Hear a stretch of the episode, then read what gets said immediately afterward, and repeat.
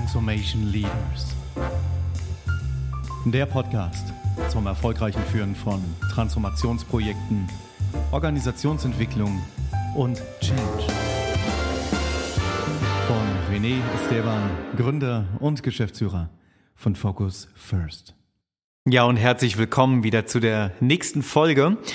Und es geht heute wieder weiter mit dem 1 plus 5 Transformational Change Modell von Focus First und ein paar Insights. Wir machen den Deckel auf und zeigen mal, was wir alles in dieser Schatzkiste drin haben und was funktioniert und was hoffentlich irgendwann mal funktioniert oder wir euch empfehlen, anders zu machen. Darüber reden wir heute. Und heute ganz konkret geht es um das Thema Mindset und kongruentes Verhalten. Komische Wortwahl, ne? Denn in den meisten Fällen ist es doch so, dass angenommen, ihr seid in einem großen Konzern, da wird es eher das Thema sein, dass gesagt wird, Kultur. Bei uns heißt das Kultur, wir haben eine Culture und ähm, wir haben auch einen Code of Conduct und viele weitere Themen. Alles richtig, je nachdem, aus welcher Perspektive wir da drauf schauen. In meiner Welt ist das so, dass ich sehr gerne den Begriff Mindset und konkurrentes Verhalten nenne. Das hat einen ganz bestimmten Grund, denn viele Menschen können mit dem Wort Kultur wirklich nichts anfangen. Das ist interessant, gell? weil diejenigen, die Führungskräfte sind, die reden so oft über dieses Thema Kultur. Nur wir haben festgestellt in den ganzen Transformation- und Change-Projekten in internationalen Firmen, das Wort Kultur, dafür gibt es nicht diese eine Definition, obwohl sie doch relativ einfach ist zu verstehen. Um das ein bisschen spezifischer zu machen, greifbarer zu machen, nennen wir das bei uns Mindset und konkurrentes Verhalten. Das Thema Mindset und konkurrentes Verhalten oder wenn du es noch Kultur nennst, was vollkommen in Ordnung ist, weil das der Begriff in deinem Unternehmen ist, ist für mich persönlich einer der wichtigsten Sachen, dass ein Unternehmen überhaupt funktionieren kann. Du kannst die besten Menschen haben mit den besten Fähigkeiten. Wenn ihr alle gegeneinander arbeitet, kommt ihr nicht weiter. Ihr könnt das beste Ziel haben. Wenn ihr nicht daran glaubt, das zu erreichen, kommt ihr nicht weiter. Ihr könnt die beste Kommunikation haben. Wenn ihr selber nicht dran glaubt, sind das nur Lippenbekenntnisse. Ihr könnt so effizient wie nur möglich sein, so produktiv, dass Menschen gerne Bücher darüber schreiben wollen. Das funktioniert allerdings auch nicht, wenn wir mit dem richtigen Mindset rangehen. Du kannst die beste Strategie haben, du wirst sie nicht erreichen, wenn nicht das richtige Mindset und das konkurrente Verhalten dazu ist. Also ihr seht schon, wie wichtig dieses Thema ist. Ähm, in meiner Welt der absolute Nährboden für große Projekte.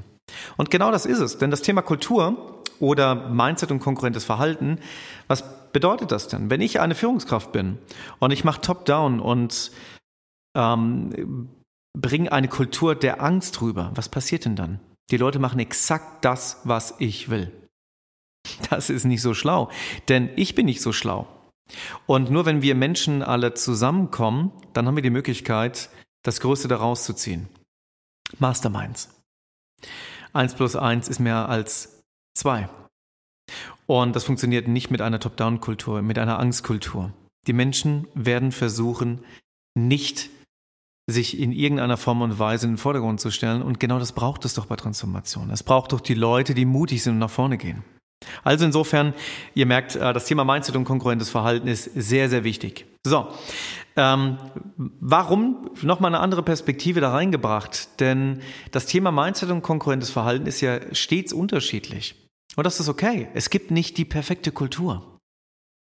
Es gibt die Kultur. Es gibt eine Kultur die möglicherweise für dieses eine Ziel genau die richtige ist.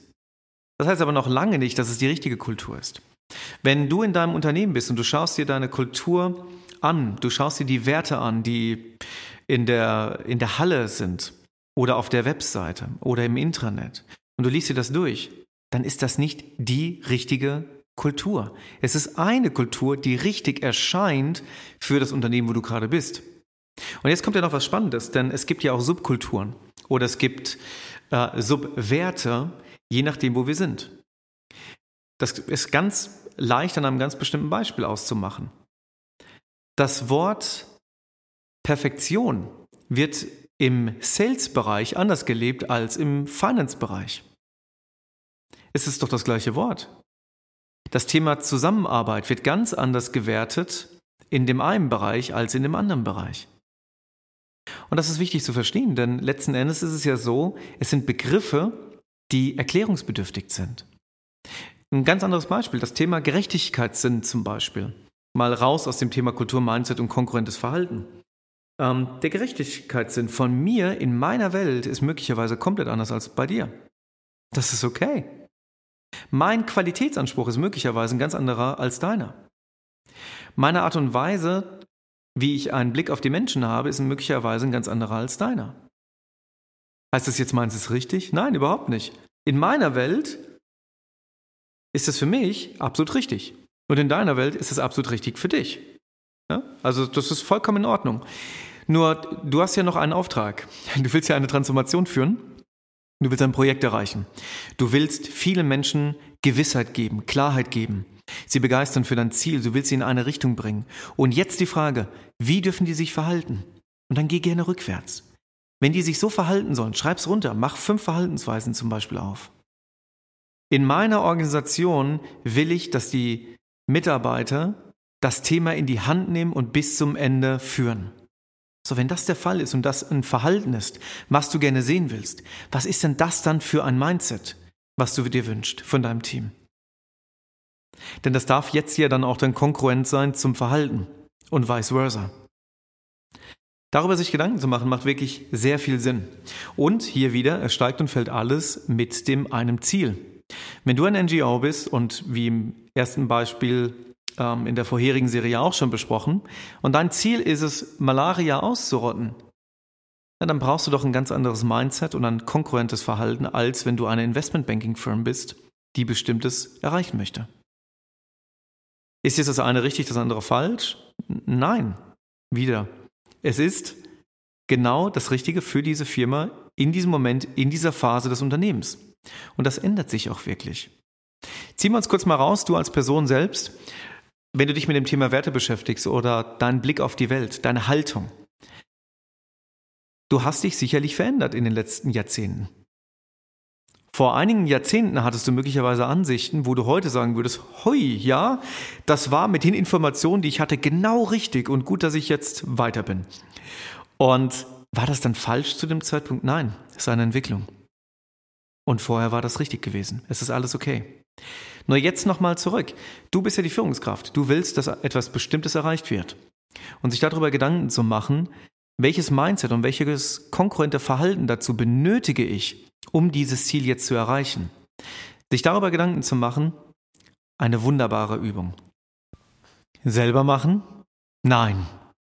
Das ist ein Team-Effort sich mit dem Leitungskreis zusammenzusetzen, mit einem Führungskreis, mit einem Leadership-Team, je nachdem, wie ihr das nennt bei euch, und das gemeinsam zu definieren, es ist eine wunderbare Möglichkeit, a, Vertrauen zu bilden unterhalb und innerhalb des Leadership-Teams und auch nach vorne gerichtet, kann ziemlich viel bewegen. Also hier eine absolute Empfehlung, das zu tun. Das Problem ist jetzt nur, die meisten Initiativen im Bereich Kultur, Mindset, Verhaltensveränderung werden in meiner Welt sehr verkopft gemacht. Verkopft meine ich damit, dass die Projekte, die dahinter stehen, immens groß sind.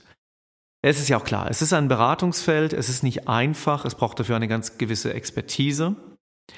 Und es ist möglich, wie alles im Leben, etwas sehr pragmatisch zu machen oder sehr akademisch. Ich glaube ja an Fokus und so. Und deswegen glaube ich auch, dass wenn Themen einfach sind, beziehungsweise einfach auch gelebt werden, sie auch gemacht werden. Bei uns ähm, haben wir die Erfahrung gemacht, was sehr gut funktioniert, ist eine Amazon 5-Sterne-Bewertung mal zu nutzen. genau. Also ich hoffe, du hast jetzt ein Fragezeichen auf deinem Kopf. Genau das soll das nämlich jetzt gerade bringen. Und die Erklärung ist eigentlich relativ einfach. Stell dir Folgendes vor. Wenn du doch möchtest, dass dein Team Verantwortung übernimmt und ein Thema von Anfang bis Ende durchzieht, und nicht loslässt, bis das Ergebnis erreicht ist. Wenn das zum Beispiel ein Mindset ist, was ein Teil deines Mindsets ist, was du benötigst, um deine Transformation jetzt dann zu erreichen, wie sieht denn dann das konkurrente Verhalten dazu aus? Ja, das schreibst du dann runter. Das ist ja in jeder Situation anders und in jedem Projekt. Und dann kannst du ja dann Folgendes machen. Mit deinem Leadership-Team definierst du dann, okay, alles klar, das ist das Verhalten, was wir gerne sehen wollen. Heute. Fünf-Sterne-Bewertung. Wo sind wir denn? So, dann kommt da irgendwas raus bei zwei und drei, schätze ich mal. Und ähm, dann ist die nächste Frage, super, wie kriegen wir jetzt eine 5 hin? Und dann kommen ganz tolle Ideen. So, das war schon mal toll gewesen. Jetzt habt ihr diese Bewertung, wie ihr das seht als Führungskräfte. Und das gleiche dann nochmal mit euren Teams zu machen, anonymisiert, ist auch toll. Und da das auch nochmal zu bekommen. Wie ist heute die Situation? Wie ist die Selbstanschätzung, wenn jetzt zum Beispiel der Mitarbeiter die komplette Organisation, die komplette, das komplette Transformationsprojekt mal bewerten soll in dieser Verhaltensweise? Fünf-Sterne-Bewertung. Und sagst du mal, dagegenhalten ist sehr spannend, denn Führungskräfte haben manchmal, nicht manchmal, sehr oft auch einen anderen Blick als Mitarbeiter. Und äh, nichts richtig falsch, alles so, wie es sein soll, alles okay. Und wichtig darüber zu sprechen. Das heißt, hier auch nochmal diese zwei Analysen zu machen, hilft und im Nachgang ebenfalls das Team dann, zu, also in dieser Bewertung, die Teams dann auch zu fragen, die Teammember, okay, was können wir denn machen für eine 5? Das zu nehmen, zu sammeln, klasse. Eine klasse ähm, Übung, die wirklich viel bringen kann. Denn dann wird nicht nur über das Oberflächliche gesprochen, sondern über das Tiefgründige, über das Meta-Level, über das, was uns ausmacht. Mensch sein. Und das kann ziemlich gut helfen. Diese Session, dieser Podcast ist bewusst kurz gehalten. Aus einem ganz einfachen Grund, ich habe es eben schon erwähnt, in meiner Welt wird dieses Thema Mindset und konkurrentes Verhalten sehr oft zu verkopft gemacht. Und manchmal helfen die einfachen Dinge. Deswegen gibt es heute nur diesen einen Tipp, denn der hat sehr gut in unseren Transformationsprojekten geholfen, die wir begleiten durften. Und ich wünsche euch viel Erfolg dabei, sich zu überlegen, können wir das nicht auch machen? Kann ich nicht heute schon damit starten und diesen Impuls meinem Führungsteam geben? Ich hoffe, ihr macht's. Es hilft sehr. Ich wünsche euch alles Gute und freue mich auf die nächste Folge mit euch, wenn es um das Thema geht Strategie. Welche Strategie benötige ich denn jetzt, um schneller zu sein, um mein One Goal zu erreichen. Macht's gut und bis zum nächsten Mal.